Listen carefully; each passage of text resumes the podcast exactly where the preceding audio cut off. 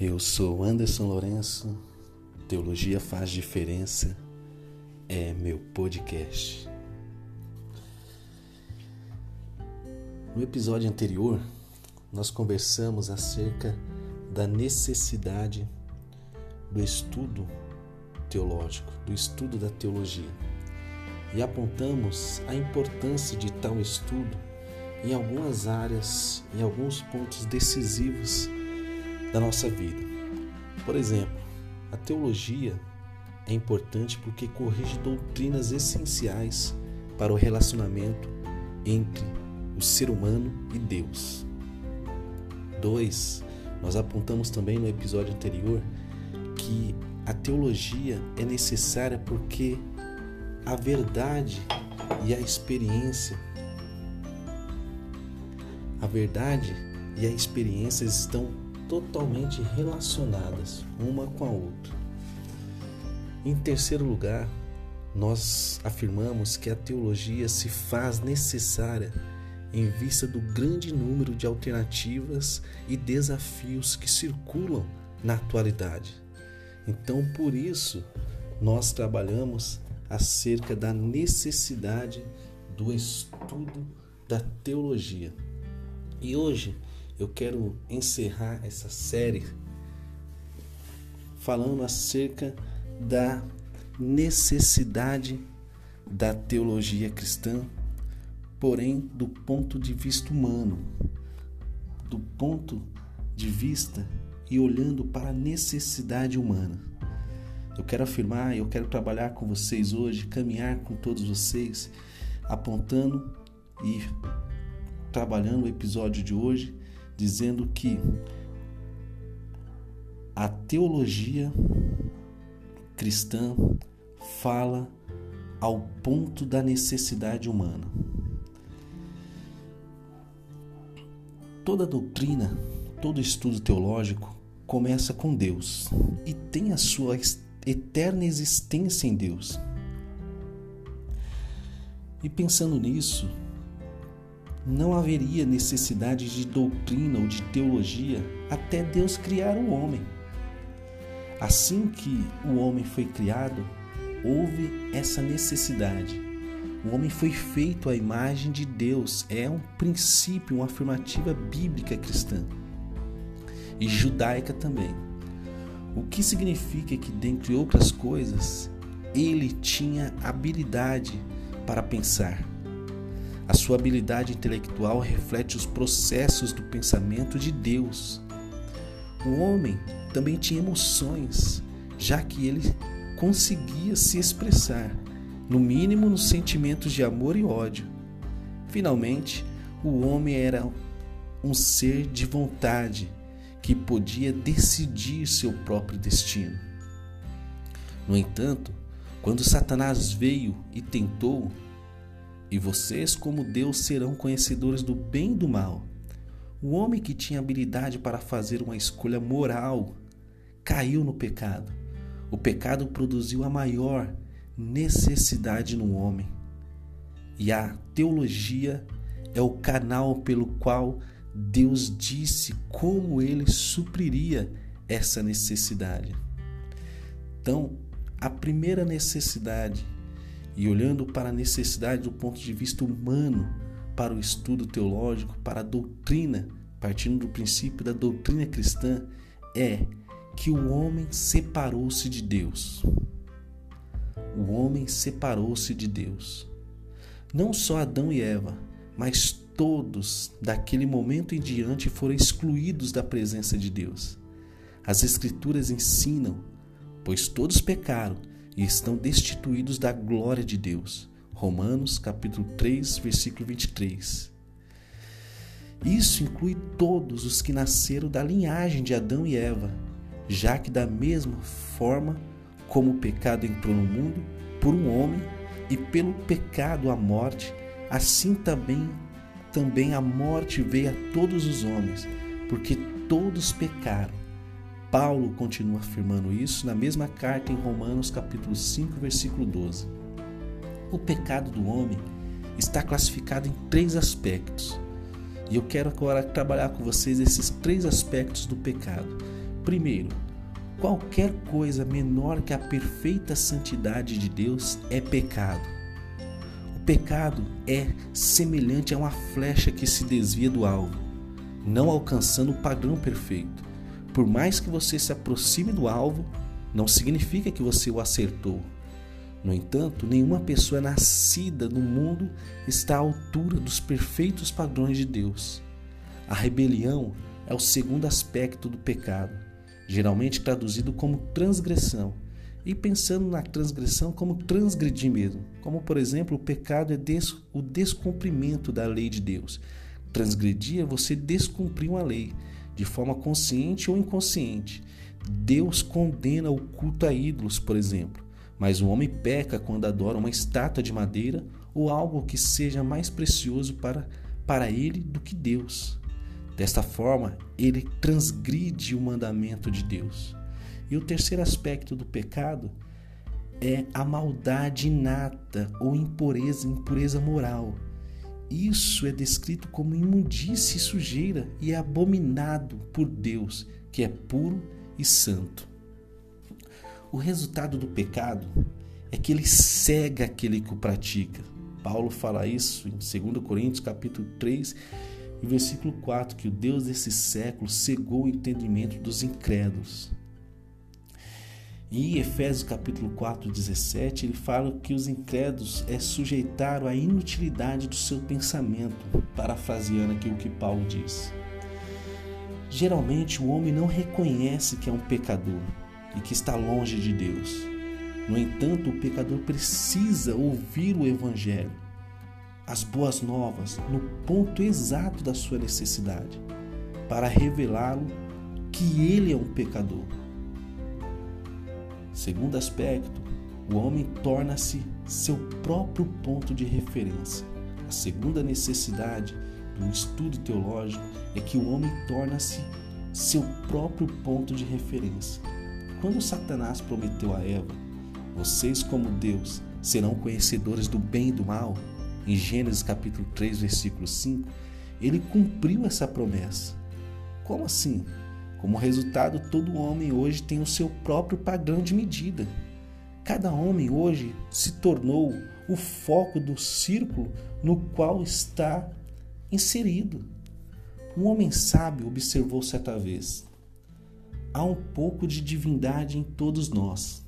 Com isso, ele quer dizer que todo homem justifica suas próprias razões e acha que tudo o que faz é perfeito, ou pelo menos quase perfeito. A queda do homem gerou uma reviravolta. Ao invés do homem reconhecer Deus sobre o trono, o homem se senta lá e com a ignorância suprema vem usurpando o lugar de Deus. A teologia ensina ao homem que Deus deve ser reconhecido sobre o trono e somente quando o homem compreende a natureza e o plano de Deus é que ele pode começar a ter o seu problema resolvido. Terceiro, o homem sofre alienação e isolamento. Então, é importante o estudo teológico partindo da necessidade humana que o homem sofre alienação e isolamento. É dito com muita frequência que a punição do pecado é a morte. Mas a morte é só parte do resultado final. As pessoas também sofrem as consequências do pecado nesta vida. O pecado do resultado o pecado resulta na separação ou alienação de Deus. A morte espiritual é a forma máxima de separação de Deus. Como resultado do pecado do homem, ele precisa da salvação eterna para tornar a ter comunhão com Deus. Porém, existe um segundo problema. A educação moderna fala de necessidades secundárias.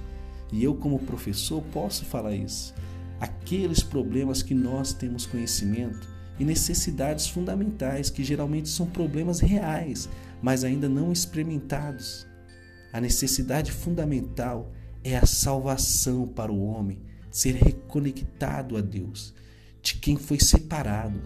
No entanto, não vamos nos esquecer da necessidade secundária, é óbvio, a libertação da aflição nesta vida que também nasce do nosso pecado. A separação de Deus pode não ser uma necessidade secundária, mas a depressão profunda é uma experiência que precisa de ajuda imediata. Para esta pessoa, a mensagem teológica, doutrinal de amizade com Deus pode não ser suficiente, mas é base de todo o mistério para ela, de todo o ministério para ela. Uma vez que o homem é uma criatura social, seu problema de isolamento pode ser a raiz de muitos de seus outros problemas mentais e psicológicos. Presenciamos isso no isolamento social onde nos isolamos para não ser e não ter um número maior de mortes e contaminados, porém, esse isolamento trouxe um número maior de doenças mentais e psicológicos. A resposta ao isolamento é que Deus tomou a iniciativa com o homem. Olha só o que Deus diz em Gálatas, Paulo diz em Gálatas capítulo 4, versículo 4. Quando chegou a plenitude do tempo, Deus enviou seu filho, mais uma vez, nós lemos isso em Hebreus capítulo 1, versículo 1 e 2. Capítulo 1, versículo 1 e 2. Deus, nesses últimos dias, falou-nos por meio do Filho. Outro aspecto, outra necessidade do estudo teológico, partindo do ponto da necessidade humana, é que o homem é cheio de ansiedade. O homem é cheio de ansiedade. Qualquer vida que esteja separada da autoridade suprema é como um barco sem âncora, sendo levado pela corrente. Uma pessoa pode estar ansiosa porque não tem todas as respostas para as perguntas feitas por outros ou até mesmo para as perguntas feitas em seu próprio coração. Todas as pessoas têm uma necessidade em seu coração, alguma coisa faltando que somente Deus pode preencher. Elas sabem que está faltando algo, mas geralmente se recusam a identificar esta necessidade como sendo uma necessidade de Deus. Elas procuram por respostas em todos os lugares e não encontram nenhuma. Tornam-se seu próprio ponto de referência, como eu já havia falado, mas cometem erros e têm consciência da própria estupidez. E outros nem a isso chegam a essa consciência. As pessoas ficam ansiosas porque elas têm problemas em manter as emoções de sua vida em equilíbrio. Deus deve agir na natureza imaterial do homem, mas o vazio criado pela sua ausência produz ansiedade. Ansiedade é outra palavra para medo, depressão, ciúme ou qualquer outra condição que mantém o homem em um desequilíbrio emocional. Outro aspecto da necessidade teológica, do ponto de vista humano, é que o homem procura por significado. O homem procura por significado. Por que o homem está isolado e afetado pelo pecado em todas as partes de sua vida? A falta de significado na vida se torna uma necessidade secundária. Aqueles que são escravos das drogas sabem que os narcóticos não levam ninguém à felicidade ou ao significado de nada. O mesmo se aplica à riqueza, à fama ou até mesmo ao sucesso. Muitas pessoas não sabem aonde ir ou como chegar ao lugar que querem chegar, mas elas querem ir a algum lugar. Elas, elas são como um carro bem ajustado que tem o um tanque cheio de combustível, mas está sem direção e sem propósito. Outras estão enfeitiçadas ou fora da esfera humana. Elas não têm nenhuma direção ou desejo são como um carro sem combustível, sem bateria e como um motor e com um motor totalmente enferrujado. Os dois tipos têm problemas com significado. Eles não encontram o segredo da vida. Eles precisam da revelação de Deus que mostra o propósito pelo qual o homem deve viver. Terceiro, ou mais um ponto da necessidade humana, é que o homem caminha inevitavelmente em direção à morte. Nós ficamos muito assustados quando vemos que um amigo jovem está com câncer. E ainda que milhares morram anualmente de algum tipo de câncer. E nesses últimos dias ficamos assustados e com medo com o Covid-19 matando e assolando lares e destruindo vidas. Nós experimentamos o mesmo medo quando uma criança é assassinada, ou ouvimos sobre um filho jovem que está indo para a guerra, ou enfrentando alguma batalha em alguma situação difícil. Foi isso que é exatamente esse sentimento que presenciamos esses dias. A ameaça da morte está sobre todos nós. Então, nós olhamos para dentro do nosso corpo frágil e percebemos que a morte é nossa inimiga. Nós somos espírito que querem levar-se acima das limitações do corpo. Apesar disso, nós vemos de modo turvo, totalmente distorcido, porque nossos olhos estão se desgastando. Nossos braços doem por causa da artrite até mesmo alguém de 30 anos sente inevitavelmente o peso da idade quando vai levantar um peso e a sua coluna dá aquela fisgada, mostrando que ele não é mais um jovem de 17 anos. A Bíblia ensina que o salário do pecado é a morte. Romanos capítulo 6, versículo 23. E a necessidade suprema do homem é um meio de vencer o poder da morte. É isso. E é nesse ponto que eu quero que vocês entendam que de fato a teologia cristã fala ao ponto da necessidade humana. Então, recapitulando aqui: primeiro, o homem separou-se de Deus. Segundo, o homem tornou-se seu próprio ponto de referência. Terceiro, o homem sofre alienação e isolamento. Quarto, o homem é cheio de ansiedade. Quinto, o homem procura por significado. E por fim, o homem caminha inevitavelmente em direção à morte. São esses e são essas as necessidades que eu optei por colocar aqui para mostrar a importância e dizer que realmente teologia faz diferença.